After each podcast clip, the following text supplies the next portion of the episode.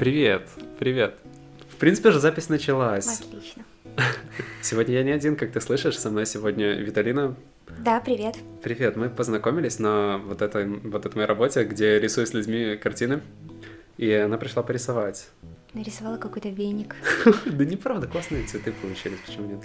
У всех, кроме меня. Слушай, знаешь, мне вот даже нравится, как у многих людей выражается там своя личность через просто, что они нарисовали, у кого-то в своем стиле получается, у кого-то... Знаешь, не все же рисовали миллион лет до этого, понимаешь? И в этом тоже своя прелесть. А есть люди, которые хотят выпендриться и нарисовать что-нибудь такое вот не как у всех? Такие всегда есть. Ну, смотри, знаешь, самая прикольная история была, у меня гики пришли просто, полнейшие гики, задроты по какой-то теме своей, и они в игрульки всякие играют, у них э, девушка рисует на digital какие-то арты прикольные. Есть чувак, который делает инсталляции разные, там детализированные замки, детализированные что-то заводы. Вот они супер сильно выпендрились, чувак себе кисточку взял, разделил на две части, ну, просто как э, ворсинки, и начал рисовать, э, как будто стереоэффект получился у него. Вот он максимально выпендрился. Да. Думаю, такого никто не ждал. Абсолютно никто. Кстати, блин, слушай, а мы же даже и не задали тему, о чем мы вообще сегодня будем говорить. Точно. Почему я вообще решил записать подкаст с Виталиной? Потому что она сказала, что она журналист. Я решил, что интересная тема, особенно знаешь, что сейчас Беларусь, журналисты, все дела, а она по распределению работает. Да, на самом деле распределение уже закончилось э, пару месяцев назад, но как я думала, что я уйду сразу же после распределения, этого не случилось. Ага. Вот. Эм, я осталась, потому что я не нашла другой работы, которая... Начались эти события в Минске как раз, когда у меня закончилось распределение. У меня закончилось 1 августа. Я думала, что я уже сразу буду уходить просто в никуда и найду работу. Но когда я поняла, что происходит что-то страшное, я осталась, чтобы сохранить работу хоть какую-то. Вот. А как тебе твое место вообще в целом? Что тебе там нравится, что не нравится? Так, э, я работаю в государственном издании, эм, что сейчас создает некоторые проблемы, потому Мгм. что люди отказываются давать интервью, хотя я работаю в обычном женском журнале и ни о чем таком не пишу. Ага.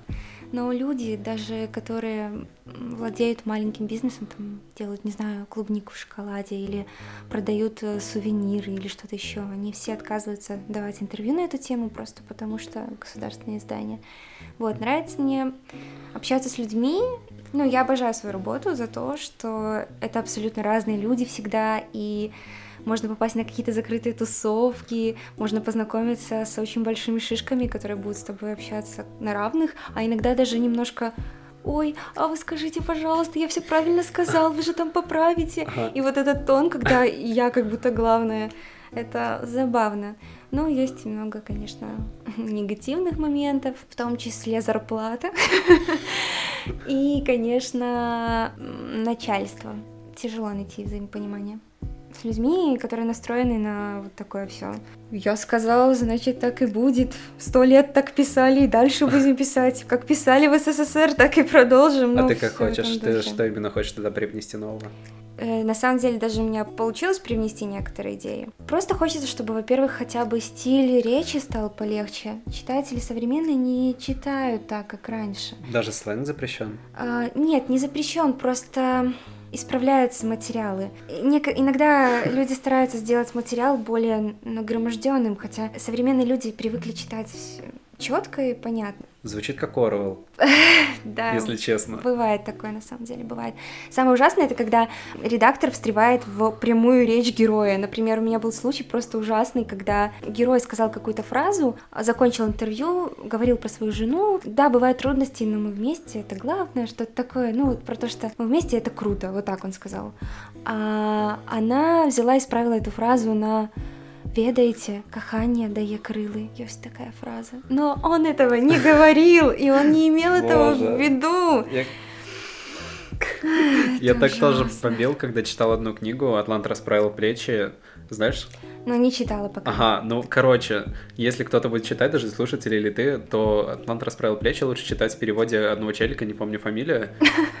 Но, Ну, как суть- нам ну, понять? как понять? Потому что он переводил эти книги года до 2007 И это было вот именно его переводы. Слушай, я реально не помню фамилию, но вот Тебе это сразу вспомнить. будет. Да нет, это сразу можно найти легко. То есть есть либо он, либо какое-то еще издательство. Мгм. Типа АСТ или что-то такое. Нужен, нужен именно этот чувак.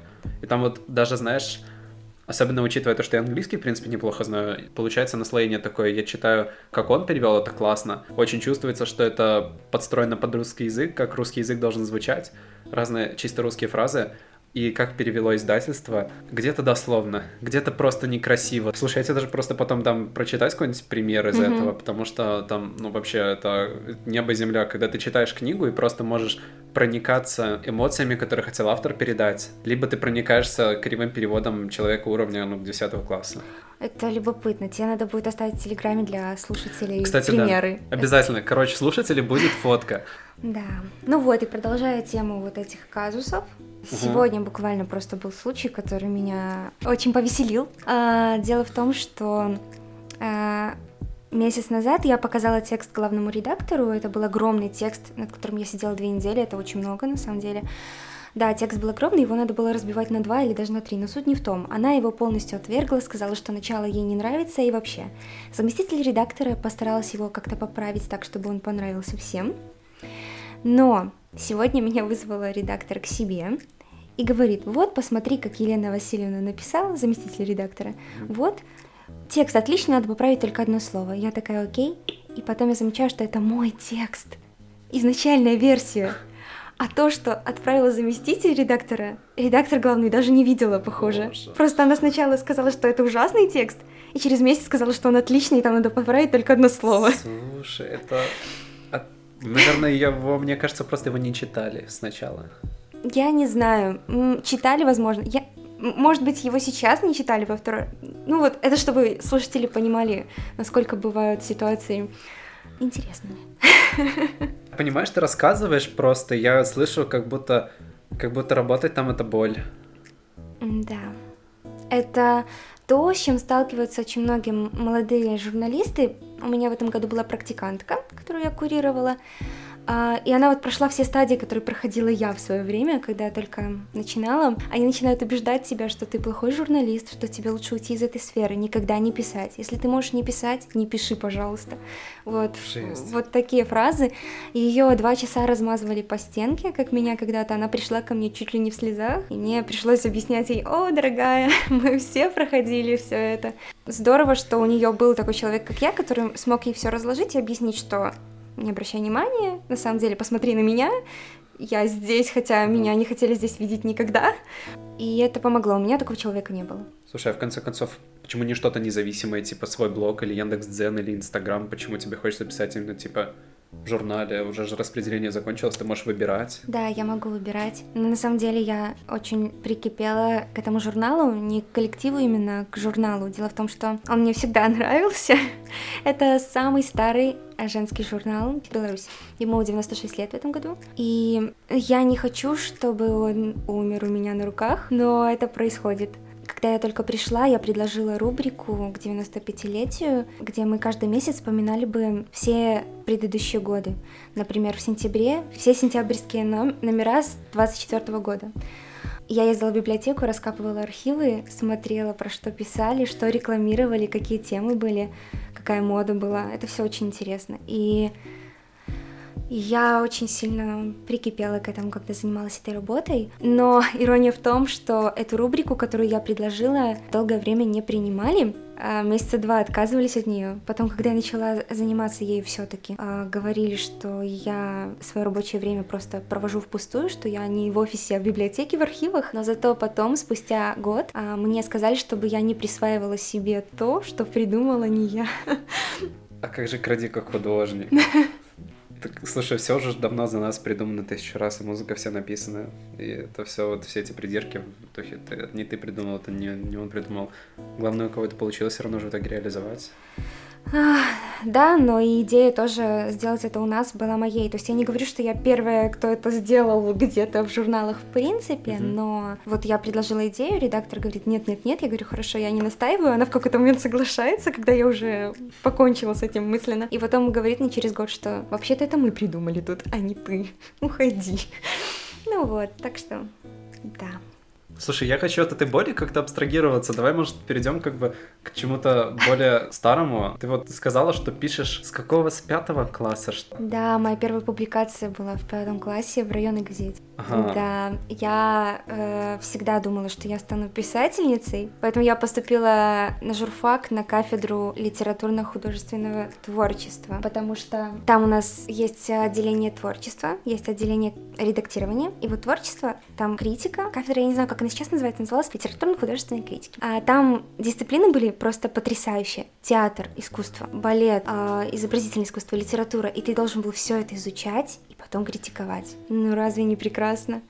Слушай, чудесная тема. Да, и в итоге наши преподаватели были писателями, которые у которых есть книги. Ну, все это оказалось больше такой радужной мишурой, но все же я рада, что я училась там, где я училась. Хотя не сказала бы, что в плане профессионализма это что-то дало, к сожалению, нет. Когда преподаватель приходит и рассказывает нам на всех парах о своей жизни и о том, какой он обалденный, выходит покурить и все такое, вместо того, чтобы преподавать специализацию, которая нужна вот нам как специалистам. На парах экономики нам там просто преподают, как будто мы будем экономистами, а на парах по литературной критике мы сидим и понятия не имеем, что делать. Поэтому это было больше как самообучение какое-то, но преподаватели были хороши в том плане, что они могли нас куда-то направить, были очень хорошие преподаватели местами, которые могли сориентировать, куда идти, что делать, где искать. Вот. Я скажу слушателям так. Если вы хотите заниматься журналистикой и писать, то не поступайте на журфак где бы вы ни находились. Я думаю, это касается не только Беларуси. Я рекомендую не поступать в тот, куда я учился. Это правда. Вам любой выпускник журфака скажет то же самое. Я считаю, что можно научиться самому, ну не в плане, что ты сидишь и такой, о, я написал, я молодец. Нет, конечно, нужно, чтобы был э, человек, который оценит это как критик и так далее. Но этому всему можно легко научиться в интернете, тем более, что мир движется вперед, а учебные программы только устаревают и устаревают. Поэтому все то, что я умею, если можно сказать, что я там что-то очень умею, все это получилось благодаря тому, что я я практикуюсь. Вот. Из практики, а какие конкретно? Лайфхаки, фишечки? Лайфхаки. Как сделать ну, крутой вот, например, сторителлинг? Никак... Как сделать сценарий? Это... Это... Тут ничего такого интересного я сказать не могу. То есть все знают, что есть какая-то завязка, кульминация, развязка. Это вообще не меняется нигде, в тексте то же самое. Каких-то особых фишек я не знаю, потому что я не, не какой-то там супер классный специалист. А, вот. Но что я могу сказать точно, это не надо делать так, как сделал ты.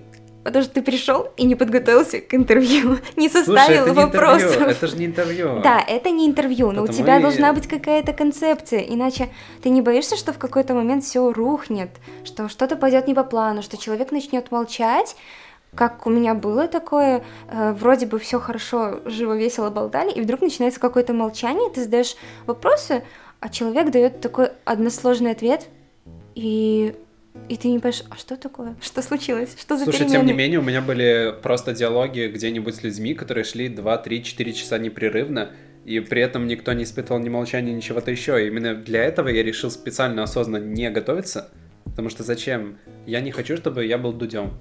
Угу. Абсолютно нет. Это просто сейчас это как спецвыпуск с гостем, когда мы говорим какую-нибудь прикольную тему. И ты вкидываешь свои истории из журналистики. Я могу там при этом вкинуть истории про свою тему, как я блог вел или что-нибудь еще. Тут, э, знаешь, это совсем не про тему, где кто-то будет молчать, а если вдруг какие-то молчания там, слова-паразиты, их все равно нету, слышишь, слушатель, слов паразитов нету, потому что я все вырезал. Я посидел над этим подкастом какое-то время. Сколько примерно? Слушай, я не знаю, это же мы сейчас пока еще его записываем, и они здесь Нет, есть. Нет, я имею в виду в среднем сколько уходит на то, чтобы обработать запись? Очень мало, серьезно. Я обрабатываю минут за, ну, за 10, э, именно сама обработка, и плюс прослушать столько, сколько идет выпуск. Ну смотри, ты обрабатывал раньше больше себя одного. Да, Сейчас, да. когда два человека, тебе придется когда обрабатывать. Два человека, э, ну больше. смотри, смотри, мой дорогой слушатель, сколько идет выпуск, умножь на два, примерно столько я буду обрабатывать. Угу. Если он будет идти полчаса, то именно час я буду где-то заниматься обработкой, потому что мне нужно будет один раз прослушать целиком, при этом постоянно где-то останавливать, чтобы вырезать слово паразит, вырезать паузу лишнюю, вырезать что-то еще. Скорее всего, что-то останется, потому что где-то эти слова наслаиваются друг на друга, как это говорит кто-то еще одновременно, и вот это я вырезать не смогу. Может, потому что я недостаточно скилловый в этом деле, а может быть, потому что пускай так и будет, для живости какой-то. Но подкаст, где я сам говорю, я особо не обрабатываю, ну так, по минималке. Потому что я сам представляю свой сценарий, когда я говорю над своим подкастом, у меня есть какой-то базовый сценарий. Слушатель, прости за вот эти вот наслоения разговора одного на другой, потому что я, у меня есть такая вот привычка вклиниваться срочно, хотя для журналиста, конечно, это не лучшее качество. Да слушай, это же вообще другой формат. Опять же, не дуть. Да, просто можно спокойно говорить, и смех одновременный, любые вопросы. Кстати, ты, кажется, хотел рассказать, как вел блог. Я хотел? Ух ты, ничего себе. Блог — это, короче, та штука, из-за которой в итоге я свою гитару подарил человеку. О, интересно, это был конкурс. Это, слушай, это был скорее понт личный. Так. Это был очень большой понт. Что за блог вообще? Блог, где я публиковал кучу разных вещей. Ну, это был именно live-формат. Стараюсь, на самом деле, в подкасте этого избегать. В подкасте я просто хочу изложить, что у меня вообще как такого прикольного было, про что можно рассказать за свою жизнь и что прикольно было в жизни моих друзей. Стараюсь изложить что-то, что уже было, а в блоге был именно live-формат. Каждый день писал пост какой-нибудь про то, что сделано за день, было такого, знаешь, в формате бизнес-life ленты, где там, ой, я такой продуктивный, я такой крутой, у меня вот то-то, то-то, то-то, например. Или у меня такие-то мысли про свои процессы, которые у меня происходят в жизни. Это как э, в Инстаграме истории с галочками напротив, план на день и начинается. В принципе, да, но у меня был прикольный блог. Его было интересно читать. Ты вел его в Инстаграме? ВКонтакте. Угу. Потом чуть-чуть перескочил на Инсту, потому что ВКонтакте совсем не рос. В Инсте чуть-чуть, чуть-чуть начал расти но в итоге я все равно это все дело забил, потому что, ну, осознанно забил, потому что я хотел какую-то ценность немножко людям нести. Это была не столько ценность, сколько личный дневник. Я не видел, что кто-то может отсюда очень много пользы взять, даже если какие-то дни были полезные. Больше получалось скорее, окей, я хочу вести ежедневный блог, поэтому я буду пофиг какую дичь писать ежедневно. С подкастом я сейчас публикуюсь, как ты заметил, иногда раз в неделю, иногда раз в две недели. Регулярность именно в том, что следующий выпуск как минимум будет в ближайшие примерно недельки две. И из-за этого получается, что темы хотя бы, хотя бы как-то интереснее. Угу. Если бы я каждый день делал или каждую неделю подкаст, то было бы очень-очень-очень скудно. Было бы плохое качество, был бы плохой звук, было бы плохие темы, неинтересные. В блоге было примерно так. Были реально крутые посты раз в неделю или раз в несколько дней, когда реально что-то крутое случилось. Остальные писал просто потому, что я должен делать каждый день. Поэтому минус качество. А что с гитарой? На прошлый год я себя забил дофига целей очень-очень высоких, которые я даже сейчас не знаю некоторые как сделать делать. И было такое условие, если я цели не выполняю, гитару сжигаю. Если выполняю цели, то гитару дарю кому-нибудь. Такое, знаешь, как цена слова, которая, по идее, должна была меня мотивировать. Это бред. Реально бред, потому что меня мотивировало это, ну, дня три от силы. А потом я больше думал о том, что меня мотивирует либо дело, которым я занимаюсь, мне кайфово его делать, да, тогда я что-то делаю. Так, но ты все же подарил гитару и сказал, что не выполнил все цели. Вот, в этом и нюанс, потому что когда прошел год, я смотрю, окей, я 90% целей недовыполнил, там 10% сделал в итоге. В том числе это была поездка в Москву. И в итоге я такой смотрю просто на год. В принципе, эта штука мне помогала как бы не, не совсем на месте сидеть. Но с другой стороны, вообще никакой результативности не дало именно вот цена слова. Кого-то мотивирует, меня вообще нет. Короче, как я в итоге решил поступить с этой гитарой, я просто запулил еще один пост, где был опрос у людей, спрашивал, что мне в итоге сделать по результату года, сжечь гитару или подарить кому-то, потому что сжечь гитару это же типа anyway бесполезная штука, но и не мотивировала. И в принципе это минус мои труды, пока я зарабатывал эту гитару, минус труды тех, кто эту гитару делал, минус те возможности, которые могут быть инструментом в ближайшие 10 лет, кто-то им может пользоваться. Это не как телефон попользовался, выкинул через два года. Поэтому в итоге и люди проголосовали за то, чтобы подарить. Я к этому варианту больше склонялся. Есть фоточка, как, как счастливый человек э, держит мою гитару, когда она была в момент подарена. Так, все, значит, помечаем. Ты должен нам прислать ага. фотки с сравнениями книг. Ага. И обязательно фотографии счастливого обладателя гитары. Добро. Это будет здорово. Добро, слушай, можно. Как у тебя с запасом историй? Эм, смотря каких. Вообще у меня их много. Потому что журналистика это Слушай, давай, жизнь. короче, вне журналистики просто есть какая-нибудь коронная история, которую ты всем людям рассказываешь? Коронная история. Если тебя такое спросить, ты сразу вспомнишь? Да, я сразу вспомню несколько штук. Либо про университет, либо про то, как я сломал позвоночник, либо про еще что-нибудь. О, кстати, мы еще не слышали, как ты сломал позвоночник. Ага, ты все подкасты прослушала. Да. Слушай, какая ты молодец. Давай тогда с тебя какая-нибудь история, я расскажу про позвоночник прямо А, здесь. Просто вот так сложно сразу вспомнить какую-то историю. То есть они, безусловно, есть. Ага. И они есть, когда я задаю людям вопрос, скажите вот свою коронную историю, ты всегда при себе имеешь вот эти истории, ты знаешь. Но когда это спрашивают у тебя, вот так неожиданно, с бухты-барахты, Слушай, в принципе, ради этого я подкаст этот и сделал, чтобы какие-нибудь коронные истории у себя вспоминать. Пока я, например, либо вот как с тобой разговариваю, с каким-нибудь другом буду тоже еще потом делать подкаст, какие-то истории сами собой вылазят. Например, ну, мы с другом говорили про э, сленг американский, мы с ним забили, что в конце этого месяца сделаем еще подкаст вместе про американский сленг. Это уже все тизер, Круто. что будет. А, Ну, прям полноценный. Мы с ним тоже пытались потренироваться и вспомнилась тоже коронная история, которую я сам забыл, но она будет тоже включена. Блин, слушай, реально много чего есть рассказать, поэтому я очень рад, что подкаст, в принципе, этот есть. может Окей, быть, сейчас пришло самое время узнать про позвоночник. позвоночник, да. про позвоночник. Короче, я был идиотом. Как и все Начнем мы. с этого. Я был идиотом, мне было еще и 9 лет, к тому же в детстве я был ребенком. Неожиданно. Да. И что это было? Это было где-то весна. Весной, когда мне было 9 лет, снег еще лежал в Беларуси у нас. О, это так Зимой раньше знакомо. был снег. Да. Зимой раньше был снег. И мы с друзьями после школы пошли... Там был обрыв какой-то метра три высотой. Ничего себе.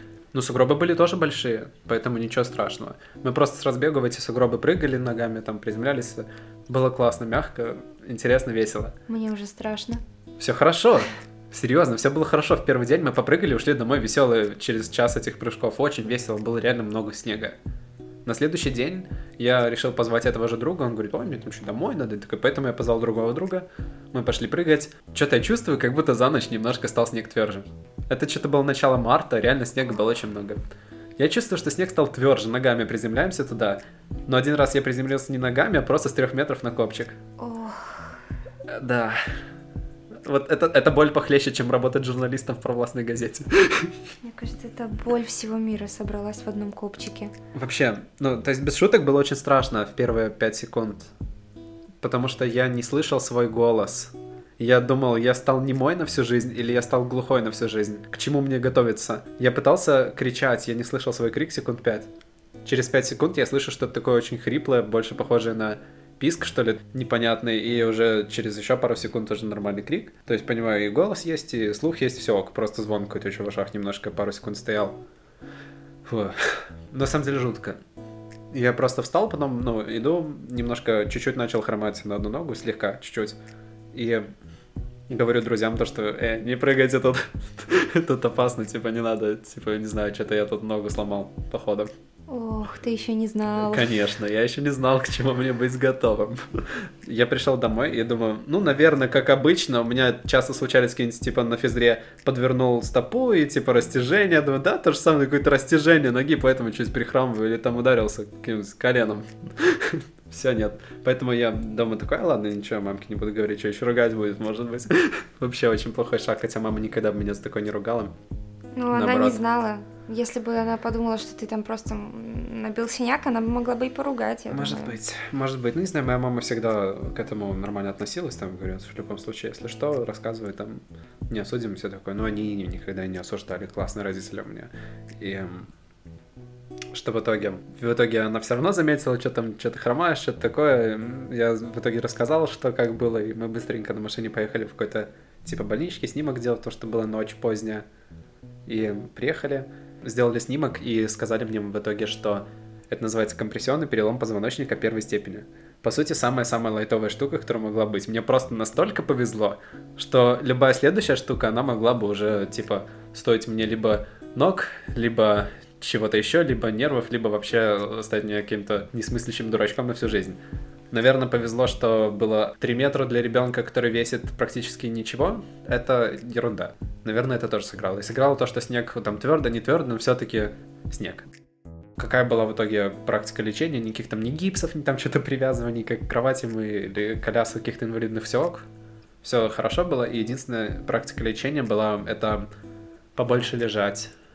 Ну, для начала, что такое вообще сам этот компрессионный перелом позвоночника первой степени, да? Что это значит? Это значит, что, представь, есть два позвонка, они чуть-чуть друг с другом сплющиваются и не ломаются, как, знаешь, напополам или что-то еще там просто, ну, как ты чуть-чуть с э, песочной стены чуть-чуть отскоблил. Мгм. Вот это чуть-чуть откололось из-за того, что они сплющились, и получилась травма. А само лечение что такое? Представь, когда ты, блин, ребенок, тебе 9 лет, ты должен двигаться, расти, но ты вместо этого лежишь и встаешь, так сказать, в туалет и поесть. Это дитячий ад. Это ад еще знаешь в чем? В том, что ты в итоге заплываешь жиром очень сильно. Неужели? Да. Ну, Дети, у них же такой метаболизм. ну, да, но ты вообще не двигаешься. Ну реально, просто лежишь, кушаешь, ходишь в туалет как кот и спишь. Все, и лежа читаешь, там журналы какие-то разгадываешь. Поэтому я, ну как, процентов на 20 точно стал толще, и это мне сыграло злую шутку, потому что дети к полненьким немножко злые. Ты не ходил в школу, пока реабилитировался? Пока лежал дома, да, лежал. Сколько это было? Три недели. Ну, это немало. Это немало, и, ну, на самом деле, даже, ну, щечки появились, все такое, скажем так. За три недели. Быстро.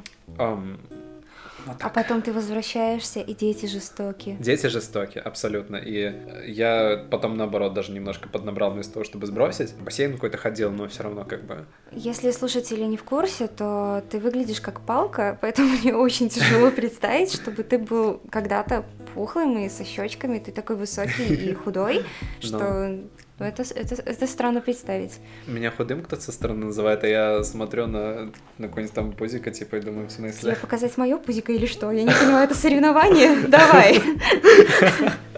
Добро, смотри, тогда, ну просто тогда я реально был полненький, типа класса с третьего по пятый, можно даже так сказать, захватить такой период, и реально тяжело, когда к тебе дети жестокие из-за твоего веса, это убивает самооценку на несколько следующих лет, и потом такой в 14, кто-то в 14 начинает социализироваться, а ты наоборот в 14 зажатый.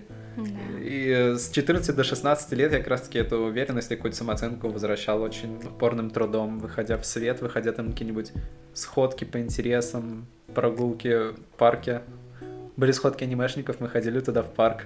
Там было, собирались не раз в неделю по выходным. Общение, волейбол, красота. Знаешь что? А, Интроверт ты, блин. Просто ты не понимаешь, что такое быть ребенком в деревне, где ты не можешь пойти на сходку, где у тебя А. весь твой класс, это весь твой класс. Все, в деревне больше нет детей. блин, если они к тебе жестокие, так ты вообще никуда не вырвешься Ты оттуда. никуда не вырвешься, ты не можешь даже, ну, вообще никуда сходить. Ни кафе, у нас даже кафе не было, кинотеатров, ну, просто ничего. У тебя есть дом, школа, все. Ну и э, плюсом было то, что, конечно, у нас была библиотека, Мгм. Где я много читала. Я была, наверное, все-таки аутсайдером, и Почему? я была странной. Наверное, наверное, я была странной. Учителям это нравилось, потому что они говорили, о, столько у тебя там фантазия такая бьет ключом, у тебя столько там философских мыслей, в третьем-то классе такие мысли. Но это мне не помогало в общении со сверстниками. А, Мне все время хотелось с ними общаться, но мы не могли найти общих тем никогда. Вот. Это было непросто. Но мне посчастливилось, потому что я собрала вокруг себя кучку таких же загнанных людей. У нас началась такая компания каких-то интровертов, которые, которых все стебут и так далее. И расцвела я только вот в старших классах, и то и не была уверена, что я, особенно что касается вот этих всех романтических дел, я никогда не была уверена, что я кому-то нравлюсь, и мне посчастливилось поехать в лагерь, который был далеко за пределами деревни, выехать в свет. Ага. И когда там три мальчика проявили симпатию ко мне, я думала, что они издеваются. Настолько? Ну, да, может быть, в том числе потому, что мальчики не умеют проявлять симпатию. Они иногда не- неправильно показывают э, свои чувства. А давай-ка подробнее, как это было тогда. А, Ну, скажем так, мальчишки в этом возрасте, они непонятно, они хотят с тобой дружить, они просто прикалываются, они издеваются над тобой, они... Что, что вы такое вообще? Вот. Поэтому я не знаю даже, что тут сказать. Я просто помню, что у меня в комнате со мной жили крутые девчонки, и я была все время уверена, что э, парни приходят к ним пообщаться с ним, потому что я почти как-то и не разговаривала.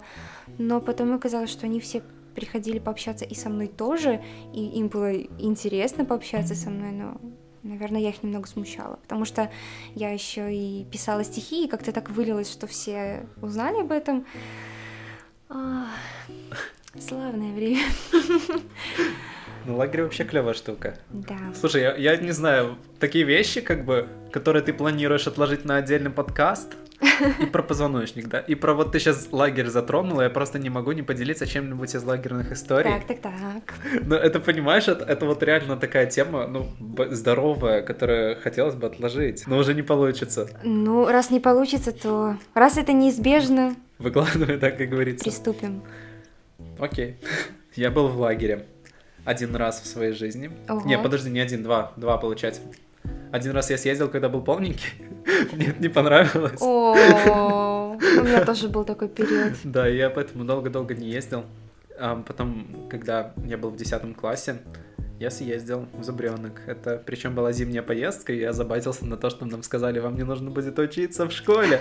Это все Но мы приехали в Зубренок, а там еще одна школа. И вы все равно в нее ходите. Не верьте этому! Да, да, да. Но с другой стороны, там все равно было классно. Во-первых, туда со мной поехал только один одноклассник, и пару других одноклассников жили в другом отряде, который даже с нами никогда не пересекался ни на каких мероприятиях.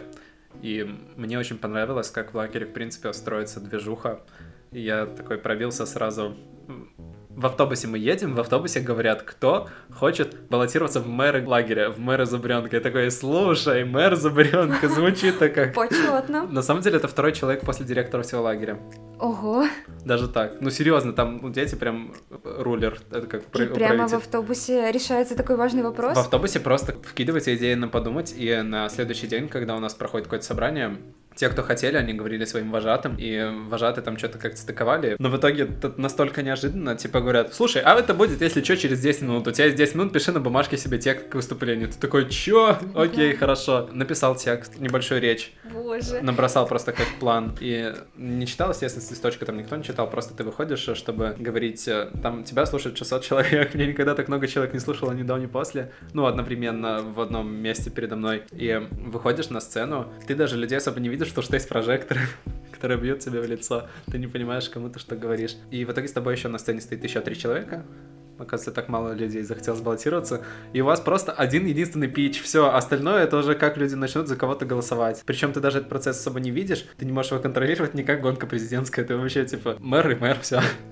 Я свою речь толкнул, мне показалось, что, в принципе, ок, я там сказал, что для чего приехал, там, что отдохнуть, там, хотел бы друзей новых завести, с которыми будет что-то классное, и при этом мне были вещи, которые мне уже в лагере не очень нравились, как человеку, который видит все равно, ну, блин, большая система, которая все равно на основе совковских штук, так что я сказал, слушай, я вот эту штуку максимально хочу попробовать своими силами поменять так, чтобы это было более friendly для нашего поколения. Хотя там и так много было френдли вещей, но я хотел еще более такое Нет предела клевое. совершенству. Ну, в том числе, когда это идет про совершенство того, что ты хочешь туда привнести своего, из интересного детского. Поэтому я вот такую тему толкал, но в итоге я даже не помню, что говорили два других человека, которые такие кандидаты сразу в сторону, их э, победил другой чувак. Я так понимаю, у меня было второе место по голосам. И этот чувак, он э, просто пришел такой, я из деревни, слушайте, ребят, короче, все будет классно. Я ничего не умею, я ничего не знаю, но типа, что нет. А, да, Его выбрали просто за харизму. Не за то, что он что-то мог... Не за то, что он мог что-то поменять. Все ну, как, как в жизни. Как Вас Трампа. готовят к реальной жизни. Да, как Трампа. Чувака выбрали просто потому, что он мем. А не потому, что у него были какие-то крутые предложения, как победить там экономику, как что еще. А, кстати, вот про выступление, к которым готовишься за 10 минут до, это напоминает мне, опять же, лагерь, случай, когда я случайно оказалась мисс лагеря. Ага. И... и эта девочка еще мне говорит, что она думала, что кто-то вот, может ей признаться. Лагерь да? открыл вот этот весь потенциал угу. во мне. Я, я вообще этого не ожидала, я была очень скромной, правда. И за 10 минут до выступления мне нужно было срочно придумать костюм, и я побежала срывать траву, из которой сделала себе вот эту юбку, как у этих туземцев. Серьезно? Из травы можно что-то нормальное обалденно. сделать? Я не помню. А на что ты ее крепила? На скотч? Я не помню. Я не помню. Боже.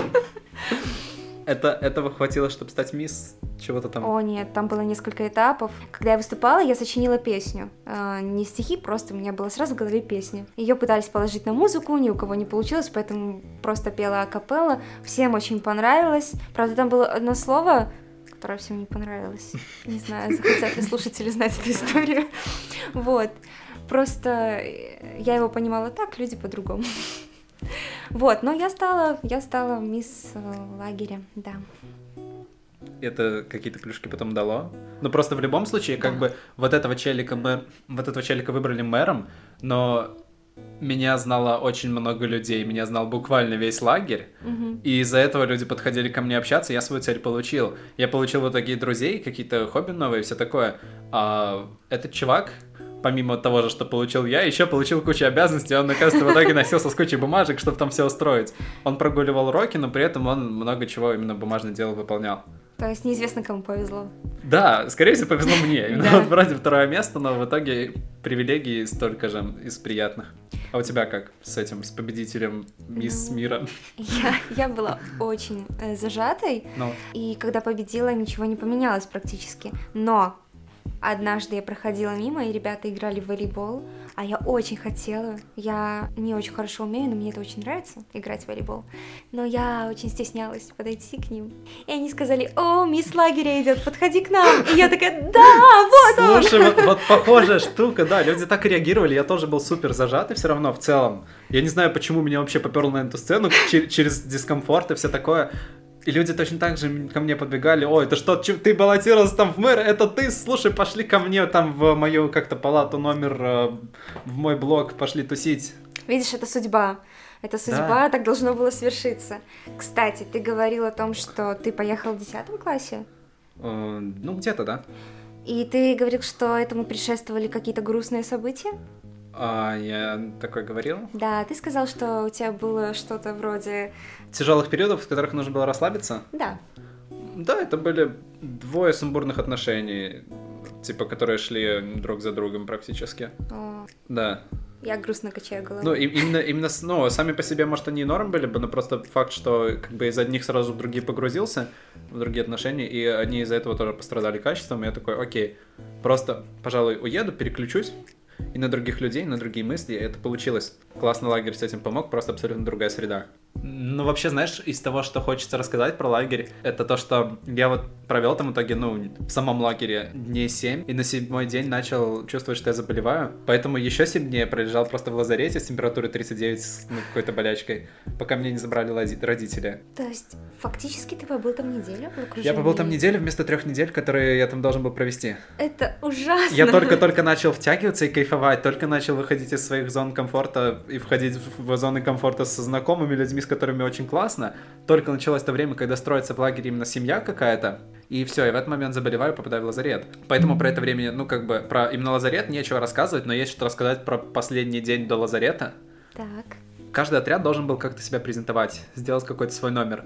Я тогда взял с собой гитару, и, ну, вообще, в принципе, в лагерь. И мы переделали всем отрядом текст песни, чтобы выйти там ее спеть. Что за песню мы выбрали? Мы выбрали, как называется, «Мое сердце», да, «Сплин». Знаешь? Мы не знали друг Да. друга до этого лета, вот это, да? да-да-да. И мы переделали текст, что там было, мы что-то мы болтались по свету в воде, да, и совершенно случайно мы взяли билеты на соседнее кресло в автобусе, типа, в лагерном. И что-то еще там дальше было, и что такая романтик история лагерная, которая О. многим откликается. По-любому, вот просто половину людей, я просто ставку ставлю, половину людей в кого-то втюривались в лагере. Да. Как минимум половину людей, которые туда ехала, а вторая половина была теми, кого втюрили. Кстати, всегда было интересно, каково вот этим людям. Я скорее была в том в той половине, которая такая, о, мальчик, буду сохнуть по тебе всю оставшуюся смену. Да. В смысле, ты сказала минут 10 назад, что наоборот, в тебя три человека втюрились, тебе признались, ты другой лагерь был. Но дело тут не в том, что я, да, я получала внимание от них, но я до сих пор не уверена, что это было так же, как у меня. То есть, например, я выбираю себе объект, ну, почти все же едут в лагерь и понимают, что там вот будет какой-то объект, который ты ждешь, что с ним Ага. будет медляк. Медляки же не зря делают в этих лагерях. Зачем они созданы? И Ну почему их так мало? Почему их так мало? А ты хотела больше, да? Я хотела, чтобы все было как в сказке, чтобы меня пригласили на медляк, и я такая, вау, вот, но было все как-то не как в сказке, правда, вру, был один парень, которому я вот искренне нравилась, из всех тех парней, которым я нравилась, Э, остальным я нравилась просто потому, что надо, чтобы кто-то нравился. Мне кажется, скорее так. А этому я понравилась. Он тоже был аутсайдером, но он был художником. Он был художником и еще клиптоманом. Что сыграло свою шутку. Потому что несмотря на то, что он был э, э, романтичным и прекрасным человеком, э, про него ходили дурные слухи, э, его никто не уважал, а я пыталась его защищать, но кто я такая? Я ведь сама из этих, поэтому... Из криптоманов? Э, из аутсайдеров. И как раз таки я хотела тебя спросить, были ли у тебя такие случаи? Ведь ты тоже понимал, что ты едешь в лагерь, и там что-то ага. может быть. Были ли случаи, что я стал ну, какой-то... аутсайдером? Нет, влюбленности, какой-то а, с какой-то ну, стороны. Блин, да, да, была, конечно. Ну давай, колись. А, я втюхался в девочку, которая была мисс лагерь в итоге. Иронично. Да, мы были в разных лагерях. Это было не ты 100%, это была... Э, Нет, это точно была не я. Ксения, Ксюша, боже, я не помню. Короче. И ты не помнишь, какой ужас. Я не помню, я не помню, как именно ее зовут. Ну, Ладно. Такая была лайтовая влюбленность. Меня больше привлекло, что они с подругой очень классно пели в дуэ. Там просто вдвоем они какую-то песню очень клево спели. Э, вроде гореть. Угу. Так вы Гореть. по, сплин... А, это не сплин, окей. Я не помню, кто это. Подожди, кто это? Э, Люпин. Да, Лю Люман. Люман а, Гореть. Да, господи. Люман. Позорище. Окей. Они очень круто спели эту песню, я ее до этого не знал. Ты это сказала одновременно со мной, поэтому я это уже не вырежу. Черт. О, здесь нельзя ругаться. Можно, наверное, немножко. Извините. Из... Вообще этот подкаст слушает мой младший брат. Привет, Глеб. Ну, в общем, это никак не развивалось, потому что это была такая какая-то тихая влюбленность.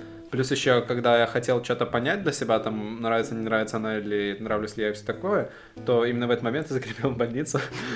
ну, этот в лазарет, так что тут тоже до свидания, это love story. Хотя в итоге там нашел их где-то в чате, там, в нашем Забриатском. Может, что-то писал, я не помню. Это, это вообще никак ни во что не превратилось. Наверное, это так. Так же, как резко вспыхнуло, так же резко и погасла эта влюбленность. Это вообще ничего не стоящее чувство чувства были. И ни в какую историю они не вылились. Это я минуту рассказываю о том, насколько это была скучная влюбленность, которых у каждого человека миллион было. По-любому. Mm, да, пожалуй, у каждого человека не бывает, поэтому. Да, у тебя же будет еще отдельный подкаст про влюбленности. Это ты типа, слушай, это знаешь, это скорее всего он должен быть, но к нему очень сильно нужно собраться духом своим, чтобы это все выложить, потому что много скользких тем и да сложных тем, а еще одни из отношений я вообще как бы не знаю, стоит ли про них когда-нибудь рассказывать или не стоит, в принципе, в подкасте, потому что это как будто даже ну, не про меня, это больше про другого человека. И, возможно, этого человека знает кто-то из моих друзей. Это вскроется. Что-то такое, такая подноготная, которая как бы, ну, мне не стыдно будет выложить, но в принципе, это, если кто-то про другого человека услышит, то, что не стоит слышать, это я плохо сделаю другому человеку. Поэтому знаешь, поэтому это очень скользкая тема, рассказывать именно про отношения с другими людьми, особенно когда, вот знаешь, есть гриф секретности государства какой-то там, что 50 лет, там 30 лет должно пройти. Вот пускай пройдет хотя бы лет 5-10, я, возможно, вот расскажу про некоторые из отношений. Про какие-то могу, возможно, ну как сейчас рассказал там про лагерь, про что еще. Хорошо, другой человек. Ждем через пять лет. Слушай, реально интересно, кем вообще люди через пять лет становятся. Это такие неожиданные вещи. Да, я бы никогда не подумала, что через... что спустя пять лет, вот когда я только училась в университете, что я буду здесь, сейчас записывать подкаст. Слушай, слушатель, чтобы ты понимал, мы сейчас записываем чуть ли не на коленке, есть микрофон один на двоих, хотя для суперкрутого подкаста нужно два микрофона на двоих человек. Поэтому я буду тебе благодарен, если ты, в принципе, будешь куда-то мне писать, как тебе сегодняшний выпуск по звуку. Я там постарался немножко подредачить. Я же постарался, да, Вова из будущего. Я надеюсь, над этим подкастом хорошо посидел, поработал, и он выглядит хотя бы сносно. И мне интересно вообще, как ты дослушал до 50-й минуты. 50-й? 50 минут. Скорее всего, он превратится в 45 после обрезки. Это многовато. Чуть-чуть, да. Но, возможно, кому-то будет, типа, прикольно просто почилить под этот голос, заснуть, и он не дослушает до конца, но тут, если простите ты дослушал... нас, простите нас. Простите нас за эти 45 минут. Это очень много. Это очень много. Но в следующий раз можно сделать подкаст, а, где мы просто будем читать сказки на ночь, а, чтобы кто-то мог почилить и уснуть. Нет. Да! Нет, я не буду делать сказки на ночь. Почему нет? Ладно, взрослые сказки на ночь. Такие ужастики немножко. Ужасные сказки жизни. Типа вот тебе за 20 и начинается. Слушай, мой брат не поймет, ему еще не за 20. Ему Ладно, 9. Я помню. не все потеряно. Слушай, слушатель. Масло масляное.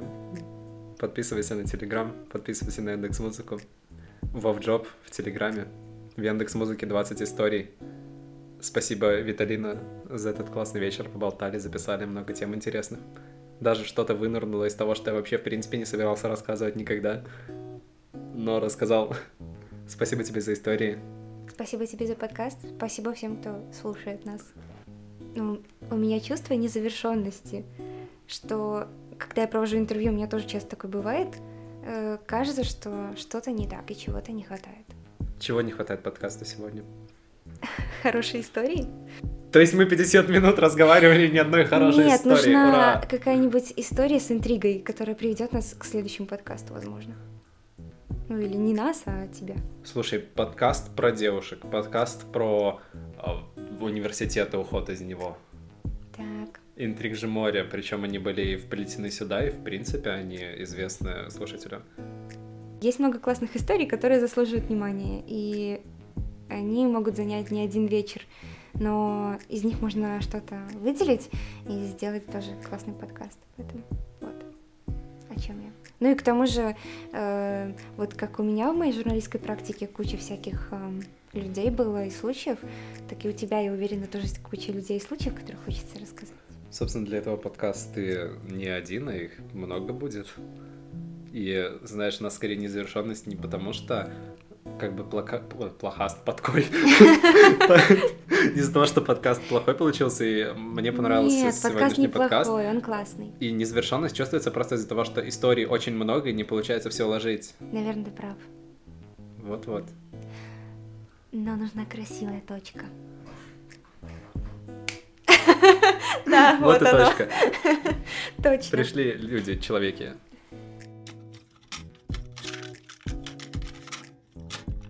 Ты скажешь. Что сказать? То, что стоило упомянуть, что мы не знакомы Да. и познакомились только... Так я в самом начале это сказал. Нет, ты просто сказал, что вот мы познакомились, но ты не упомянул, как здорово, что ты находишься в чужой квартире, что ты не знаком со мной, что я могла быть маньячкой, которая отрезает пальцы или вообще что угодно.